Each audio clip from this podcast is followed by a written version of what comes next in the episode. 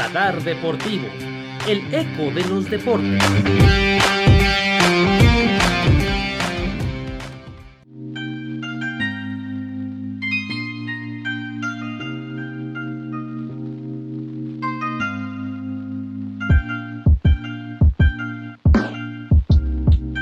Bienvenidos, escuchas de Radar Deportivo, a un episodio más. Estamos listos para seguir con nuestro camino a Tokio 2020, pero antes una parada para revisar lo más importante que vimos en la pelea de Canelo contra Saunders.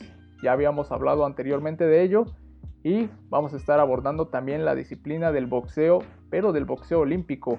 Y para ello están aquí mis compañeros. Perla Flores, ¿cómo estás? Hola Isa, pues ya sabes que siempre es un gusto compartir micrófonos con ustedes y como bien lo mencionas, este abordar este tema que fue muy polémico la semana pasada, este boxeadores daban mucho que hablar y esperábamos lo mejor de ellos, pero pues también es un gusto tener voces nuevas y expertos en la materia en esta ocasión. Correcto. Y para ello ya nos acompaña también aquí Andrés Cantera de The Jab, experto en la materia. ¿Cómo estás, Andrés? ¿Qué tal, Perla, Isa? Un gusto, amigos, en este podcast, ya listos para platicar. Y sí, mucho que, tocar, ¿no? En el tema del boxeo con lo de respecto a Tokio, lo de Canelo Álvarez, ¿no? Sobre todo una gran victoria ahí en Arlington, Texas, ante ese récord, ¿no? Para boxeo techado en los Estados Unidos, 73.126 personas. Sí, vaya que, que sí se llenó y pues hay que hablar de una vez, ¿no? ¿Qué es lo que pasó en la pelea? Que Perlita, ya habíamos tocado en un capítulo anterior. ¿Tú cómo viste la pelea? ¿Qué tal te pareció? Pues más allá de, ese festival que dio Pepe Aguilar y, su hija, ¿cómo, viste creo que quedó a deber Saunders en la cuestión del boxeo. Creo que también lo abordamos en el capítulo pasado, que era mucha habladuría y queríamos ver realmente en el cuadrilátero que que diera ese espectáculo que prometía, ¿no? Y, desafortunadamente no fue así. Fue una pelea en donde yo veía a Canelo un poquito em, como que no encontraba al principio cómo llegarle a Saunders y Saunders más bien lo veíamos correr de un lado a otro. Yo no la aposté, sucedió por knockout. Pues la pelea concluyó así, ¿no? Sí, a ver, cada quien tenía sus, sus pronósticos, obviamente pero estaba claro que Canelo era el favorito y, así resultó, ¿no? Entonces me parece que, quizá por ahí se reclamaba un poquito más de, espíritu de combate de Saunders, ¿no? Pero Andrés, ¿tú, ¿tú cómo viste la pelea? ¿Qué nos puedes comentar al respecto? Sí, es curioso, a ver, el ambiente que se vivió fue tremendo, porque primero hay que ver con todo lo que vino de la pandemia, ha sido el evento masivo con mayor público, ¿no? Creo que en esa parte cumplen. Lo que es la pelea, bueno, Canelo era favorito hasta por 6 a 1 en las apuestas. Y el boxeo de Billy Joe Saunders, sabíamos que era ese, el juego de, pies, la elegancia en defensa, quitarse golpes, tirar el jab, pero sabíamos que, en el récord no iba a noquear, o sea, no es un pegador, Canelo tenía el poder. Y, sí, o sea, a ver, también Canelo al, al principio sufre porque el rival es zurdo y tiene ese estilo que se le ha complicado. Entonces se tarda en adaptar y en el octavo round que empezó a verse bien Canelo, conecta ese tremendo upper donde ya le, le parte ¿no? el hueso orbital. Saunders después fue operado. Pero hablando de lo que es la pelea, es una pelea muy técnica, ¿no? No es ese boxeo el que ejecuta Canelo que nos tenían acostumbrados peleadores como Juan Manuel Márquez, Barrera, Morales, el propio Chávez.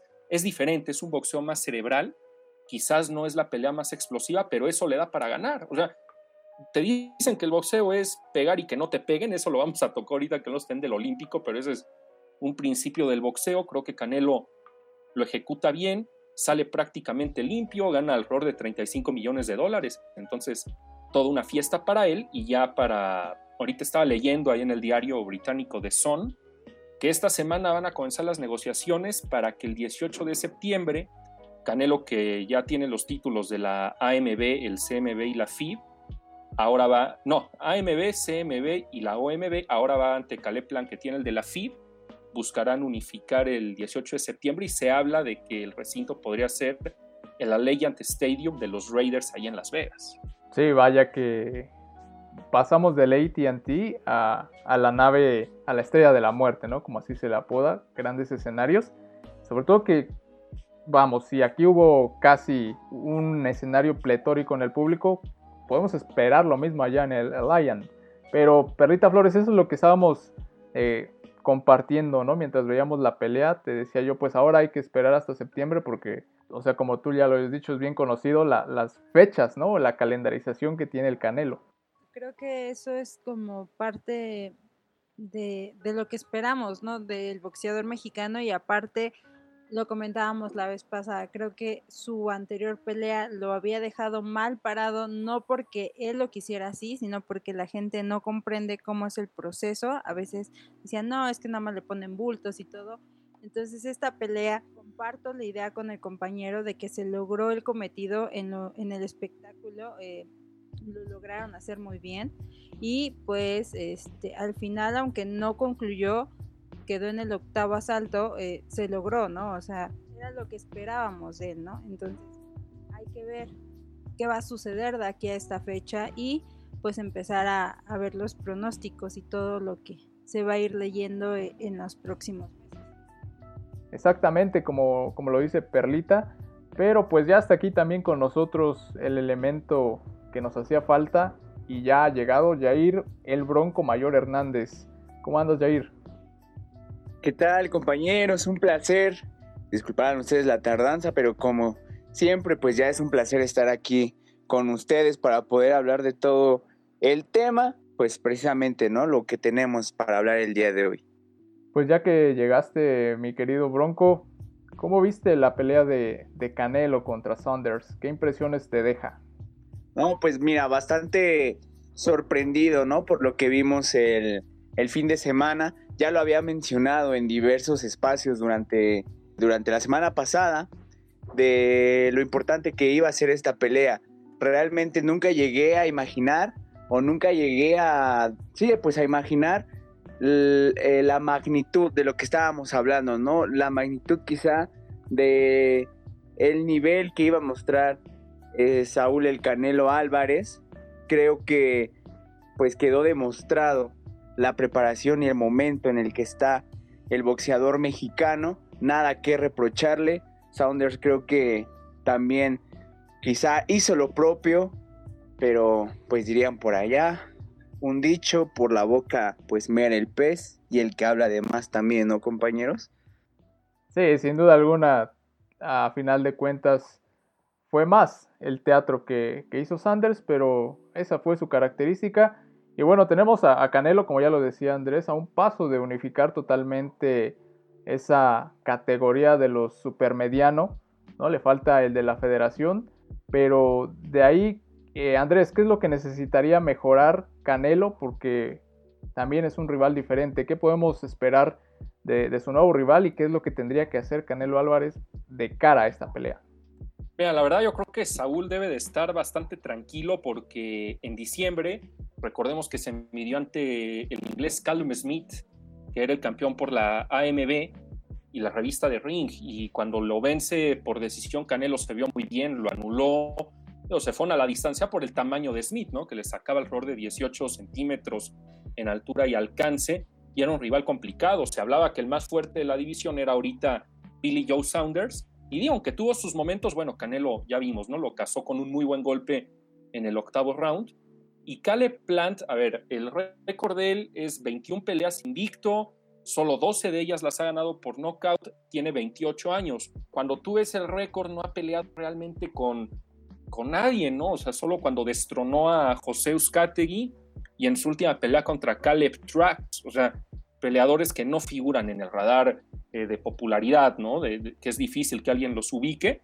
Entonces creo que de los campeones o de los peleadores sólidos en el peso supermediano, Caleb Plant creo que es el reto, por así decirlo, más sencillo, que menos problema le debería de traer a Saúl y podría acabar la pelea pronto, ¿no? Entonces creo que estamos muy cerca de ver que, unifique estos cuatro títulos, pero aquí el tema es si los unifica, pero él ya dijo, no quiero volver al peso semicompleto, no, no, quiero, no quiero aspirar a pelear en peso crucero, una quinta corona, me siento lento, yo estoy muy bien en peso supermediano. problema es que cuando sea campeón unificado, vienen las críticas, ¿no? De que si son bultos, de que con quién le pones, pero es que las divisiones últimamente carecen de nombres y no es su culpa. Ahorita pues está atractivo el peso welter con Errol Spence, con Terence Crawford, incluso con Manny Pacquiao, el peso ligero allá con Teófimo López, Lomachenko, Gini.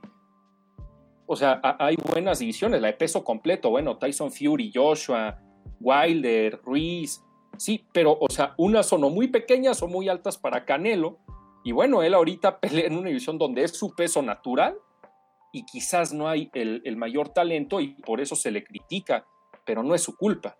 O sea, eso, hay que dejarlo claro, no es su culpa. Y bueno, viene Cale Plant para septiembre, eso no se va a mover y podría ganar otra vez alrededor de los 30 millones de dólares. ¿Qué puede cambiar? Mira, el juego de pies creo que lo ha mejorado.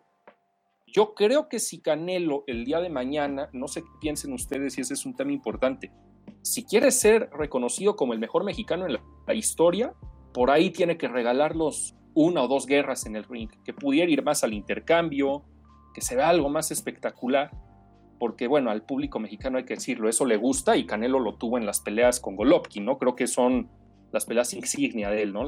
las que lo llevaron al primer plano. Y bueno, nos gustaría ver algo parecido.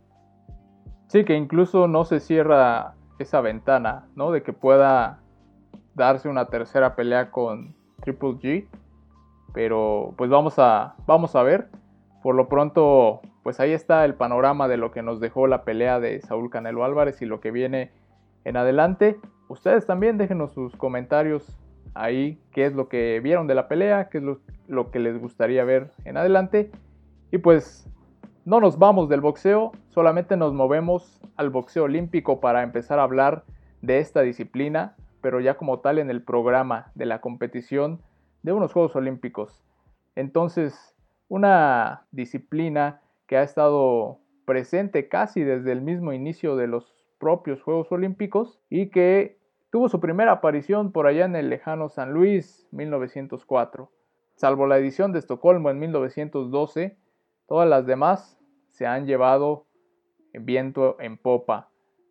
Tenemos aquí elementos para hacer la distinción, una disciplina que precisamente es, diferente con el boxeo convencional que vemos día a día en, las peleas que tenemos, pero vaya que tiene la, la misma ramificación para hombres y para mujeres, tiene las categorías, en mujeres hay cinco categorías que va desde mosca, pluma, ligero, welter y medio.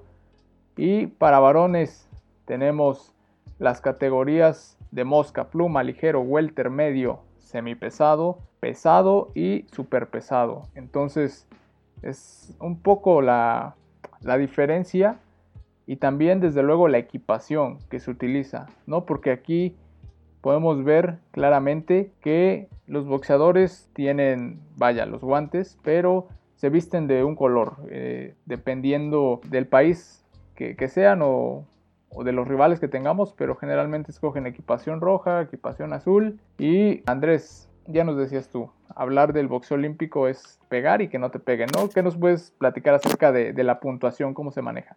Sí, el boxeo olímpico tiene esa característica eh, sí, de, tocar al rival, ¿no? Aquí no se va a medir la fuerza del golpe, la colocación y demás, sino es a golpes conectados, o sea, en toda la parte ya está del cuerpo, el típico golpe al, hígado y demás, o si, si vas directo a la cara, ¿no? Aunque sabemos que en el boxeo olímpico se cuenta con protección, pero bueno, eso no, no quita, ¿no? Que se puedan ver knockouts y demás.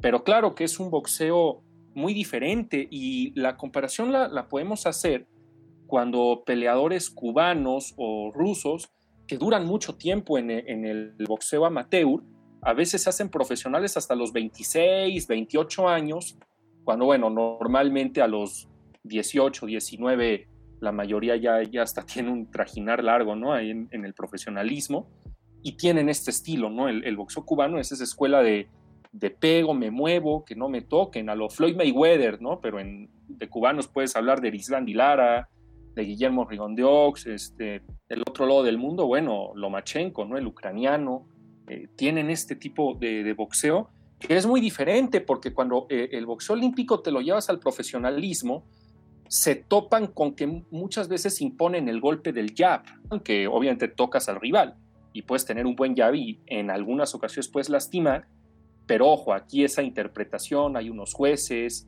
en el profesionalismo tienes que valer cuatro puntos, ¿no? Eh, la agresividad efectiva, los golpes de poder, el dominio del ring y la defensa, y en el boxeo olímpico es solo eh, el, hecho de pegar y que no te toquen a la mayor contabilidad de golpes conectados. Entonces, sí cambia mucho, por eso no, no hay que compararlo, pero ojo que el boxeo olímpico es eh, el parteaguas para que haya una carrera exitosa. Ahí tenemos hablando de México a Oscar Valdés, hay muchos históricos de, del boxeo mundial, ¿no? Como Oscar de la Hoya, incluso Floyd Mayweather, Lennox Lewis. O sea, e, es bueno tener un gran camino en el boxeo olímpico para ir al profesional, pero no llevarse todo el estilo con el que te preparaste en el boxeo amateur porque se puede pagar caro ¿eh? después.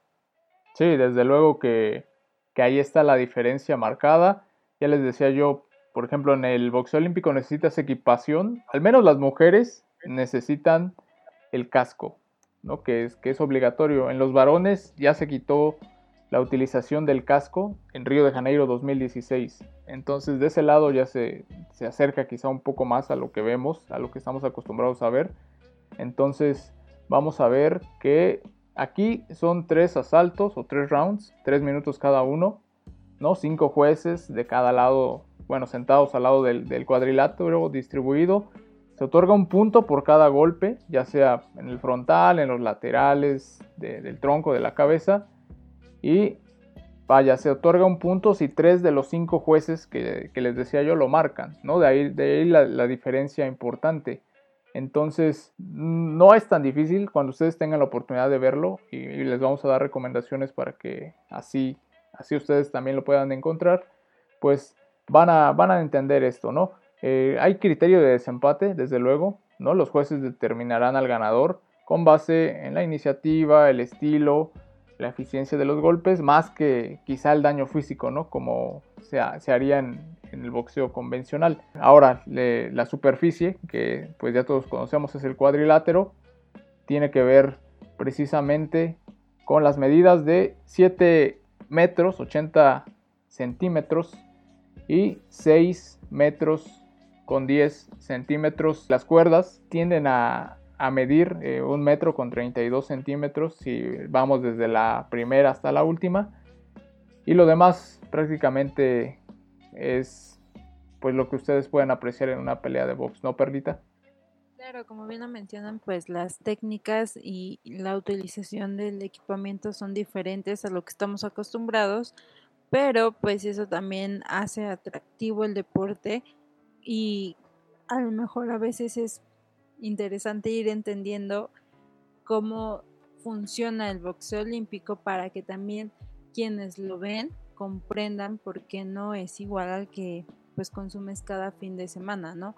Y esto ayuda a que a lo mejor es un poquito más corto, pero eh, son como, mm, creo que aquí aprecias más las técnicas o los golpes que utiliza cada boxeador que se está presentando. Sí, correcto. Y Andrés hablaba acerca de grandes nombres, ¿no? De personalidades que iniciaron su camino en el boxeo y para muestra de ello creo que, bueno, basta con mencionar a Cassius Clay, que fue un boxeador representativo de Estados Unidos en la categoría de los semipesados allá en los Juegos Olímpicos de Roma en 1960 y se llevó el oro, ¿no? Cassius Clay, que después lo conoceríamos y actualmente lo conocemos como Muhammad Ali.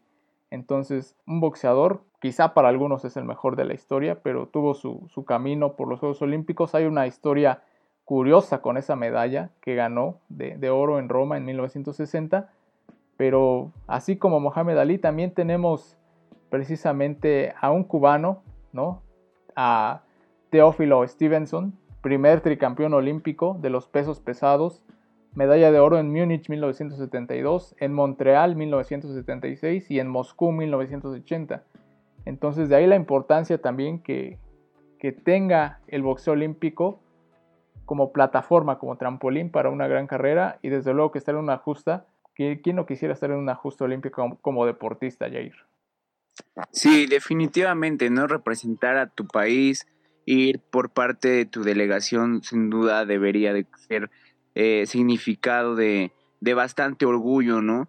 Cuba, que es uno de los países que más sobresalen en, en los medalleros. Tenemos también el caso de Félix Sabón, porque a final de cuentas sabemos que Cuba, bueno, por lo poco que sabemos que Cuba, pues sus normas mm, no permiten quizá que sus deportistas puedan ir, digamos, a lo, a lo máximo, ¿no? Por ejemplo, el caso del box, que no puedan pues destacar o irse por ese camino. El boxeo olímpico sí me llama mucho igual la atención por todas estas variantes, ¿no? Que a final de cuentas garantizan quizá un poco más, un poco el espectáculo, porque precisamente eso, Isabel, no estamos viendo a boxeadores quizá consagrados o con algún recorrido importante en, las justas olímpicas, ¿no? Por lo regular, pues estamos viendo, pues, este, disculpen la expresión, pero a gallos nuevos, entonces, pues este tipo de reglas permiten que quizá el espectáculo sea garantizado, ¿no? El criterio de desempate que se basa en la, iniciativa, en el estilo y todo ese, esos este, criterios, pues me parece muy interesante porque a final de cuentas se está comprometiendo, ¿no? Al atleta a, pues a ir el todo por el todo. Y normalmente, pues sí hay este, tiros bastante interesantes cuando son los Juegos Olímpicos. Sí, cómo no, aún así, aunque los combates sean más cortos y tengan esas especificaciones, tienen emoción. Pero ahora algo, algo que dices, Jair, que es importante y que lo hablábamos con Andrés, es esa situación que en algún momento se llegó a pensar, o por el momento también se sigue eh, pensando en ello, de la posibilidad de que en algún momento pudieran ir boxeadores profesionales a competir en los Juegos Olímpicos, ¿no? Algo como se hace en otras disciplinas, como en el básquetbol, en el fútbol, y que ha causado controversia, porque por ejemplo México estaba pensando que si se adoptaba esa medida, pudieran armar un Dream Team de boxeo, ¿no? donde metieran a Saúl Canelo Álvarez, Andy, Andy Ruiz y Julio César Chávez Jr. Una medida que, que, no se llevó a cabo, pero que sería interesante de ver. No, no sé, ¿cómo lo ves, Andrés? Mira que, o sea, a ver, por los nombres es algo que, que te llama la atención. Ojo, estaría bastante interesante que cada país llevara a peleadores profesionales de ese tipo, pero también van, van amateurs, ¿no? Yo creo que ese es el, el problema, porque fíjate, ahorita como vimos al Canelo, resulta que lo pones contra, contra un amateur y podemos ver algo más bochornoso que la Canelo Yildirim, ¿no? Entonces digo, y creo que, creo que es complicado, pero, pero a ver, o sea, o dividirlo de alguna forma el boxeo, llevar a algunos profesionales y algunos amateurs, quizás los profesionales entre ellos para hacer el, un, mejor espectáculo, ¿no? Como se suele ver en el tenis, que, que, ya han ido tenistas de mucho mayor nivel, tengo entendido, digo, no, ahí me corrigen si me equivoco, pero creo que ya tuvo una participación, no sé si fue Nadal y Federer o ambos creo que fueron, Djokovic, o sea, ya, ya se han contado en Olímpicos con, con actuaciones de esa, de esa jerarquía y creo que al boxeo le vendría bastante, pero bastante bien, porque ahorita, incluso este año, ¿no? Por todo lo que pasó en la pandemia, creo que el boxeo es un deporte que levantó la mano de esos que se pudo mantener de alguna forma activo a puerta cerrada, pero que no tuvo que suspender muchas peleas y ahorita está agarrando el vuelo y, estaría muy bien, ¿no? Sí, sin duda alguna llamaría mucho la atención. ¿Tú cómo lo ves, Perlita? ¿Te gustaría que fueran boxeadores profesionales o no? Sí, porque también es un deporte que puedes hacerlo como más atractivo, o sea, ver mm, la técnica y todo, y como que también es una parte de adaptaciones, de adaptación del boxeador que no está acostumbrado al olímpico, o sea, irse adaptando, no, no porque nada más sea la estrella, sino porque también se tiene que coordinar con lo que tiene que presentar, ¿no? Con las reglas, con todo eso, y sería interesante ver cómo lo cómo lo harían ellos. Sí, sin duda alguna. Y por ahí incluso salió una carta del señor Sulaimán diciendo que, que no, que él se pronunciaba en contra de, de esta iniciativa. Pero Jair, ¿tú cómo ves esta situación? Pues mira, como lo menciona Andrés, por nombres, pues no paramos, ¿no? O sea, sí sería bastante interesante, sobre todo porque México destaca, ¿no? Tenemos el, el antecedente, por ejemplo, de, la, de nuestras Olimpiadas en 1968, que incluso es donde se incluyó la, la categoría del peso mini mosca, que se mantuvo pues hasta Pekín, si no mal recuerdo. Y México fue donde más dislumbró, ¿no? Porque consiguió, digamos, ganó nueve medallas, ¿no? Quizá una de sus mejores participaciones, pero bueno, repartidas entre el boxeo, el atletismo y esgrima, incluso clavados y natación. Pero creo que fue el momento en el que México pudo ponerse, si bien no como una potencia en box, pero sí como una nación que trabaja muy bien con los boxeadores. Y ahora, con toda esta fiebre de los, de los boxeadores mexicanos que han puesto en alto el, nombre del país, pues sí sería como interesante, ¿no? Verlo. Yo creo que México aparecería constantemente en el medallero, de ser así, claro. Seguro, y ya que mencionas el medallero, pues vamos a ver cómo anda esa situación de quién tiene más metales en las justas olímpicas. Para varones, Estados Unidos siempre presente en la cabeza, 50 oros, 24 platas, 40 bronces, un total de 114 medallas. Cuba está en la segunda posición con 37 oros. Los británicos en la tercera plaza con 18 metales dorados. Los italianos en la cuarta posición con 15 preseas doradas.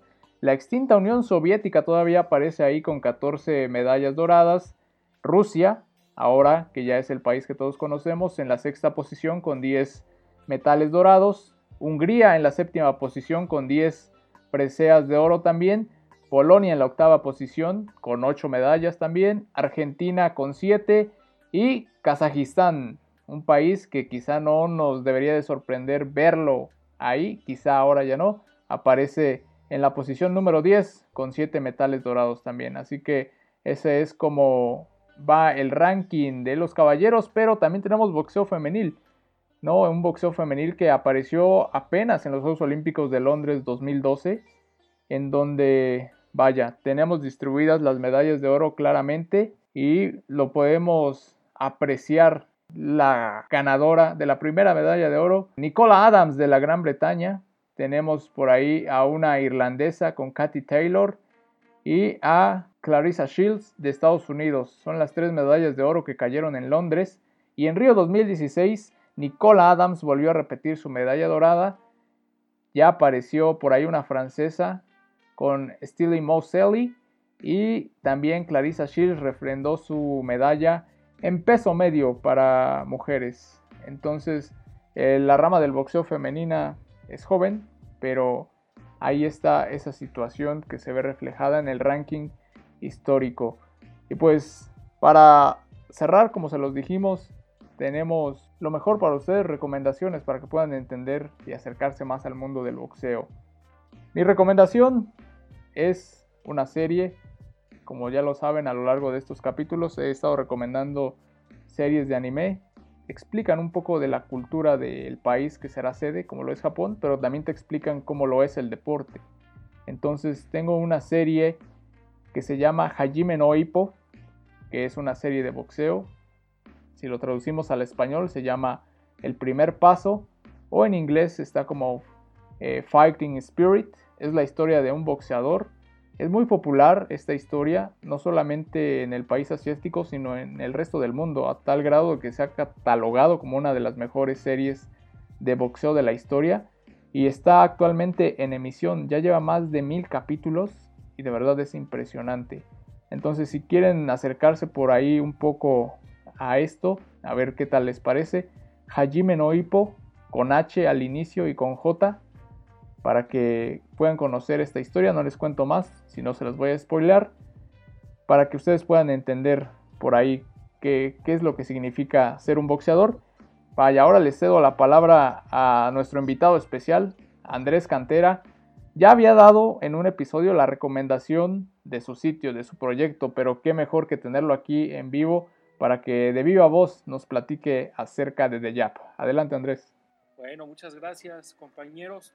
Pues sí, The Yap es un sitio web que estamos manejando donde pueden encontrar las noticias del día, todo lo relevante de, los próximos combates, ¿no? Programados, ahí tenemos en las carteleras, se pueden para algunas peleas incluso adquirir boletos desde, desde nuestra página, ahí mandamos con referencia a los links de, de diversos portales, ¿no? Como StopHot, Ticketmaster y demás, para, para, algunas peleas, se pueden ver los listados de los cuatro campeones mundiales por cada división, ¿no? Los oficiales, que van desde el peso paja hasta el peso completo, rankings de los mejores libra por libra. Ten, cada martes traemos, vamos a empezar a, grabar en vivo, a hacer transmisión de, de, los martes de café, que así se le llaman a las reuniones que organiza el Consejo Mundial de Boxeo. Ahí para platicar con el licenciado Mauricio Sulaimán, ¿no? De todo lo que vaya surgiendo en el boxeo, tener las noticias más relevantes. Y bueno, ¿no? Ten ahí estos cubriendo, cubriendo combates y hay algunas entrevistas el sitio es www.deyab.site. Perfecto, pues ahí tienen prácticamente lo que necesitan para saber de boxeo. Vayan a visitar la página y por ahí díganle que van también de parte de los amigos de Radar Deportivo. Con esto estamos llegando al episodio dedicado al boxeo. Muchísimas gracias por acompañarnos. Ya saben que todas sus opiniones son bienvenidas pues para cerrar este tema, quiero agradecerle a mis compañeros por estar aquí en este episodio. Perla Flores, gracias por acompañarnos en esta ocasión.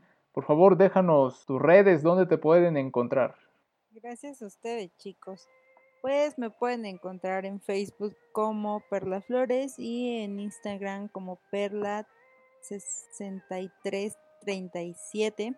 Y qué mejor ir conociendo nuevas voces de expertos en la materia. De verdad que nuestro compañero que conoce el mundo del boxeo, síganlo.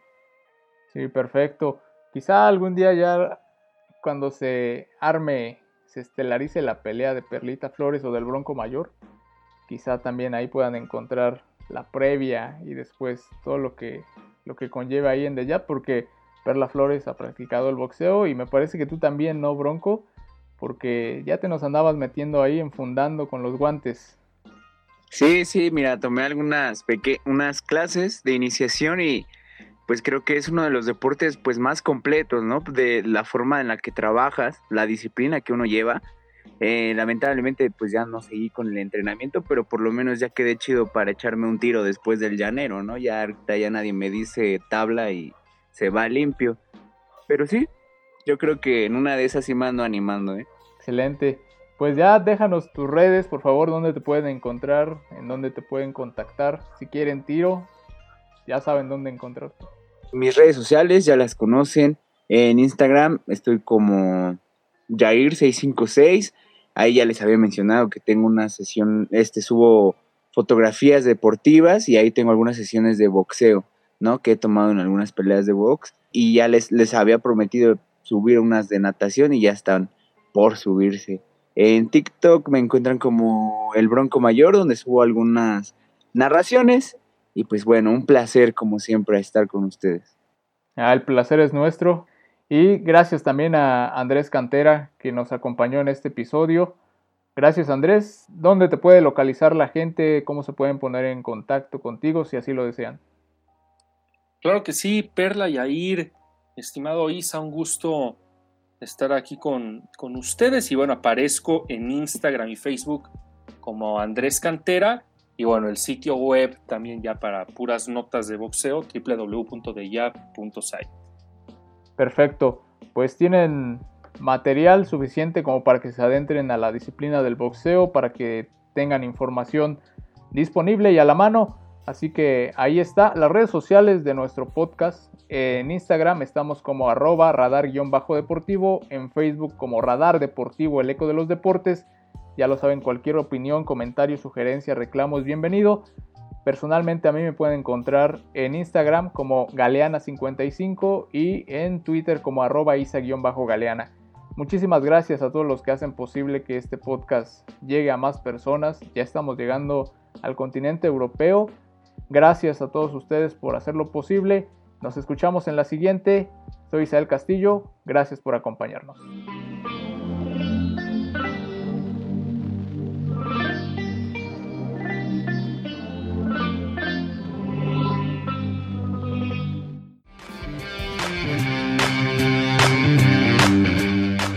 Esto fue Radar Deportivo, el eco de los deportes.